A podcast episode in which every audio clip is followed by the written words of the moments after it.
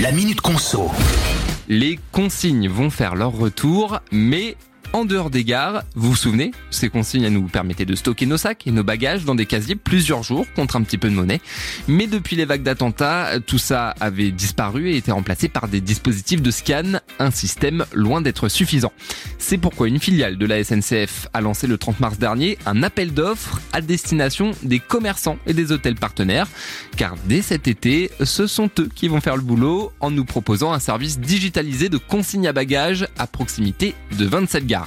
Alors en gros, il faudra que les établissements soient situés à 5 minutes à pied maximum de la gare et que leur service soit réservable en ligne et pour que ce soit plus facile pour nous pour poser nos affaires, et eh ben la SNCF promet de mettre en avant les liens internet des sites partenaires. Enfin, niveau prix, ça devrait correspondre à ceux du groupe ferroviaire, hein, entre 5,50€ et 9,50€ selon la taille de nos bagages pour une journée.